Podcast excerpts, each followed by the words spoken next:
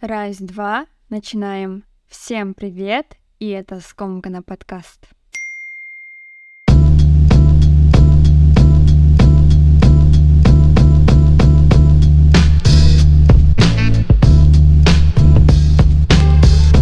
Слушатели Скомкана, как вы поживаете? Чувствуете, как я медленно, но верно возвращаю стабильность помимо регулярности? Да, вроде как со днем определилась. С четверга мы как-то перенеслись на понедельник. С частотой тоже определилась, но бывает и так, что на неделе получаю объемы для перевода, которые не терпят медлительности. Приходится правильно расставлять приоритеты и жонглировать ежедневными задачами. Уже не терпится семимильными шагами двигаться в сторону продвижения подкаста, но сейчас помимо работы также занимаюсь планированием ближайшего отпуска. Обычно в путешествиях с партнером моя задача это собрать сумку и вовремя приехать в аэропорт. Я больше ничего никогда не делала, однако вот в этом году мне почему-то не хочется все скидывать на плечи своего партнера, не хочется уже быть топографическим кретином, сама отбираю споты и сайт, куда стоит заглянуть точно, изучаю все в сетях, также хочу управлять картой, подсказывать направление, когда ему это не удается, как будто после расставания ко мне пришло какое-то новое понимание наших ролей в отношениях, поэтому уже не хочется использовать старые схемы, тем более в тех ситуациях, где моя помощь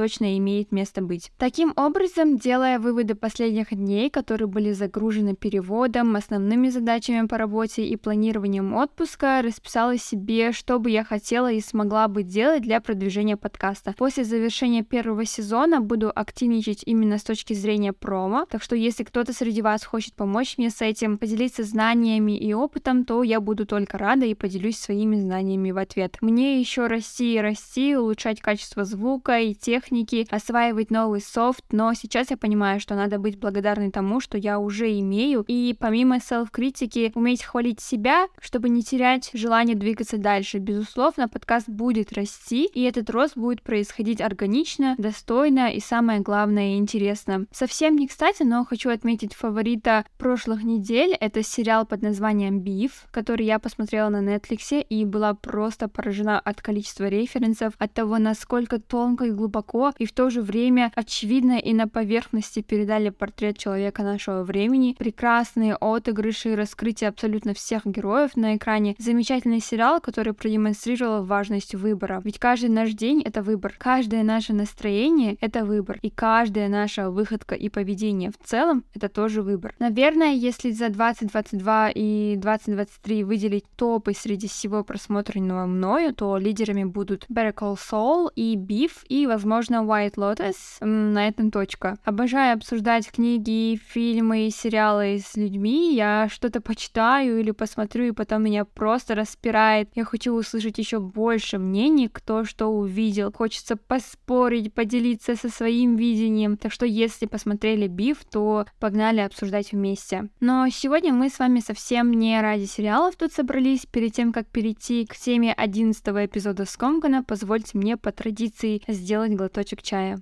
Ал енді бастайық. Слушатели Скомкана, как вы уже догадались по описанию эпизода, сегодня мы с вами поговорим об ощущении удовлетворенности жизнью. Достигаем ли мы этого чувства в целом? Существуют ли какие-то возрастные пороги, индикаторы, так скажем, после какой сумки Гуччи нам больше ничего не надо? Также порассуждаем о потреблении, осознанном и не совсем. Всегда хотелось пройтись по этому топику, поскольку и мои взгляды за последний год очень поменялись на этот счет, особенно когда живешь во время какого-то пика массового потребления всего и вся. Недавно прочитала одну фразу, звучит она следующим образом. Мы постоянно движемся в своей жизни из состояния недостатка. На самом деле ведь неважно, какой является отправная точка, исходное или промежуточное состояние. То, что мы уже имеем, мы уже имеем, а потому оно нам и не интересно. Нам интересно то, чего у нас еще нет. Мы всегда стремимся заполучить больше и лучше. Странно, что как бы хорошо и благополучно мы и не жили, нам всегда кажется, что для полного счастья чего-то постоянно не хватает. Деструктивно ли для нас в целом пребывать периодически или даже постоянно в состоянии такого вот хронического недостатка? Расскажу свою историю. Когда я переехала в Алматы, первые полтора года я жила в студенческом общежитии. Нас было 7 человек на одну секцию. Стипендия была 24 тысячи тенге, и в то время это было нормой, это было условиями, от которых я отталкивалась. Подрабатывала летом, но не скажу, что мне сильно чего-то не хватало. Были свои недостатки, не самые комфортные условия, но опять-таки терпимо. После мы с подругой переехали в Самал. В Ати это достаточно хороший район, находится он в центре. Я уже начала платить за аренду, стипендия поднялась в два раза. Появились какие-то тусовки, так как ты живешь в центре, а не в кампусе, и все места доступны. Тем более нет никаких временных ограничений. То есть ресурсов входило больше, но и тогда было более-менее нормально. Уже намного комфортные жилищные условия. Конечно, я стремилась еще больше работать, особенно в летний период, чтобы постепенно начать исполнять свои хотелки. Впоследствии я уже стабильно работала, сменила пару съемных квартир, и каждый раз мой прожиточный минимум рос. Мои потребности не замкнулись в рамках определенных цифр, они всегда росли. Чем выше я поднималась, тем длиннее и становился мой список хотелок. И сейчас, оборачиваясь назад, я пребываю в таком шоке, вспоминая, как я могла жить на стипендии 24к. И самое интересное, что не было ни разу такого, что при таких цифрах, чтобы я себе что-то запрещала или ограничивала себя в чем-то. Какие-то базовые привычки плюс-минус те же. Возможно, даже сейчас я делаю чего-то меньше, чем раньше, ввиду загруженности работы или потери интереса. То есть потребности в некоторых вещах даже отпали. Но одно я знаю точно. Ценности со временем меняются кардинально. Если в те годы я всегда стремилась зарабатывать больше не потому, что были какие-то карьерные амбиции, а из-за страха остаться без средств, работала сразу на нескольких позициях, стремилась покупать новую одежду каждый сезон, залатывая тем самым какие-то внутренние дыры, пусть и бывало бессознательно, то сейчас в более осознанном периоде своей жизни, когда я способна хоть и немного, но распознавать свои желания и и внутренние сигналы, с уверенностью могу сказать, что тогда я как раз была в том состоянии вечной нехватки чего-то. Сегодня, имея абсолютно другие потолки и потребности, я понимаю, что при любых цифрах мои потребности не перестанут расти. И если не заземлиться и начать ценить то, что я уже имею, то я просто приду к тому, что в 50 лет я не буду помнить ничего из того, что было до, виной чему будет непрерывная мания иметь больше. Я всегда буду сфокусирована на том, чего у меня еще нет, полностью игнорируя то, чем уже обладаю. И это может быть что угодно, включая материальные блага, а также знания и навыки, ну и люди в конце концов. Ко мне это сознание пришло, когда я посмотрела на свою съемную квартиру буквально в прошлом году и поняла, насколько бесшабашно я скупала все подряд, не обдумывая о реальной необходимости той или иной вещи. Я долго разбиралась в этом вопросе, не понимала, как так получилось и какая на самом деле была первопричина того нахламления, которое я впоследствии разбирала, продавала, сдавала фонды на благотворительность. Сейчас я обрела новый скилл и стала бесценным мастером деклатеринга, то есть расхламления, и у меня сейчас тот базовый минимум, который мне необходим. Больше никакого накопления вещей, предметов и так далее. Избавляюсь сразу от всего и не делаю бесполезные покупки, не цепляюсь за старые вещи, сейчас способна отказываться даже от тех вещей, которые богаты воспоминаниями. Ведь мы и сами закладываем какой-то смысл вещам и таким образом не понимаем, как понасобирали разнообразные мелочи, без которых по большому счету можно прекрасно обходиться. Нам всегда мало, но по моему мнению, это ощущение внутренней неудовлетворенности все-таки способно приносить и плюсы тоже. И все же, возможно ли достичь это чувство удовлетворенности жизнью? То чувство, когда тебе уже ничего не надо, то чувство, когда цели достигнуты. Я думаю, что нет, и это имеет свои несомненные плюсы, как я говорила ранее, помимо одного главного недостатка. Жадность или ненасытность. И какие же тут есть позитивные стороны, спросите вы, а я вам отвечу. Полностью удовлетворенный жизнью человек больше не видит, что впереди. Его поле зрения — это то, что крутится у него под носом, не более. Ему теперь не интересно ставить цели, бросать себе вызовы и стремиться к чему-то. Постоянные поиски завершились, и начинается легкий, если не регресс, то точно какое-то торможение в развитии личности. Знаете, и ведь совсем не обязательно, что мы здесь должны упомянуть какого-нибудь магната или ультрауспешную персону. Нет, среднестатистический гражданин также может поймать эту волну удовлетворенности и смирения с тем положением вещей и решить, что на этом все. Выше своей головы я уже не прыгну, здесь, пожалуй, и сойдем. И наоборот, легкое чувство голода, постоянное желание узнать новое, увидеть неизведанное, познать себя внутри, проникнуться людьми вокруг, заводить новые знакомства, пробовать что-то непривычное, по-моему, и Именно это чувство является движком развития прогресса человечества. Главное здесь не уйти в чрезмерное потребление или принимать неразумные решения в угоду каких-то деструктивных чувств, как зависть, ревность и прочий людской бич, от которого сейчас тоже очень сложно увернуться и защитить себя. And the question still remains.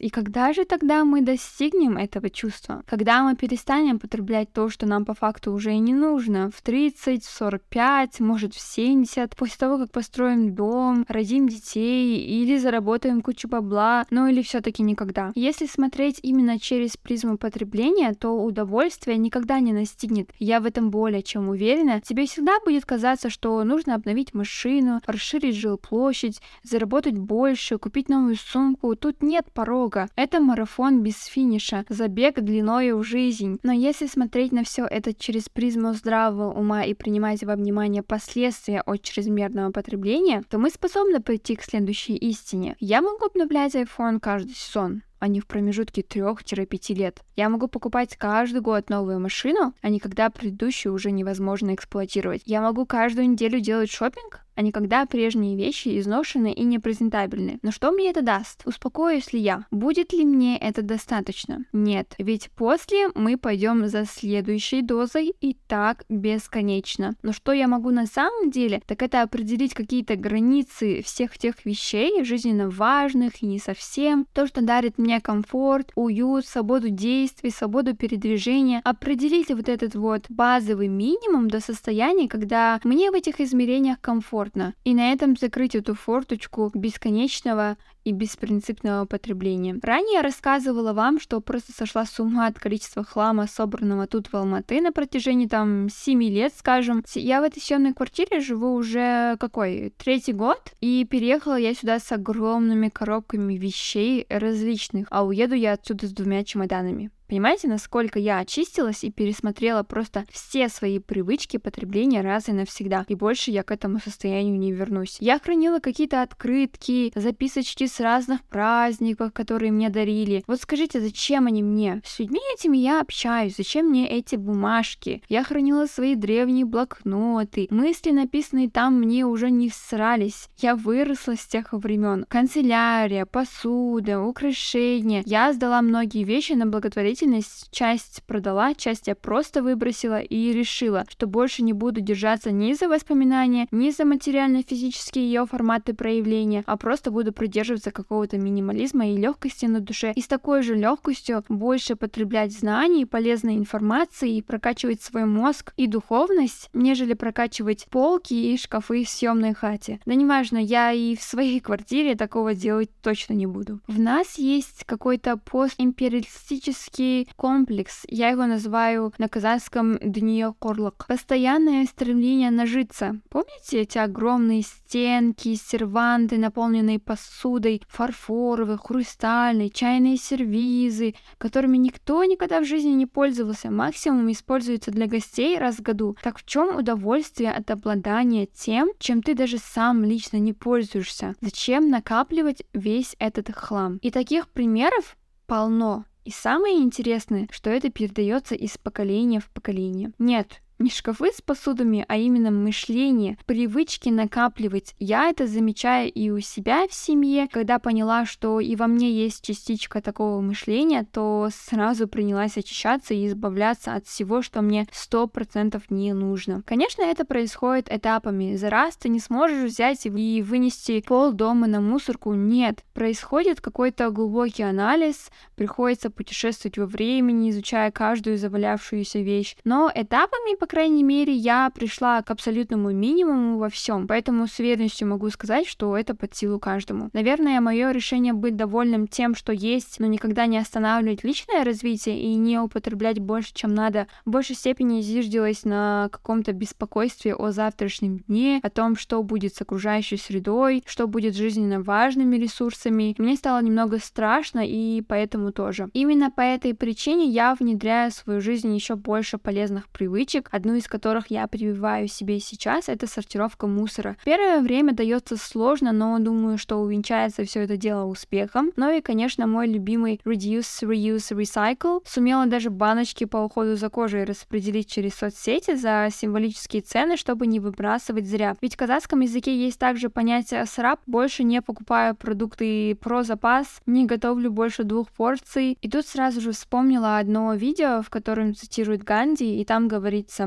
«The world has enough for everyone's need, but not enough for everyone's greed», что означает, для базовых нужд человечества ресурсы будут всегда, а вот на потребности, берущие свои корни от жадности, ресурсов нет. Ведь процесс вот этого вот поиска чувства достаточности, удовлетворенности, это тоже довольно-таки наполняющее занятие. И я все-таки склоняюсь к тому, что, что результат именно в материализированной форме это не самое важное в этом пути. Много не значит лучше. Имея больше, ты не станешь счастливее, и в мире на это суждение существует предостаточно ну, ярких примеров. Когда больше и есть цель, то финиша не будет никогда. Совсем недавно познакомилась с термином hedonic treadmill, гедоническая адаптация. Могу привести небольшой пример, чтобы было проще понять. Вот, например, вы очень хотите какую-то вещь. Долго о ней думаете, отслеживаете, анализируете цены, читаете отзывы. Потом вы ее приобретаете, ощущаете какую-то неимоверную радость в моменте. И эти ощущения длятся, ну, максимум неделю. Потом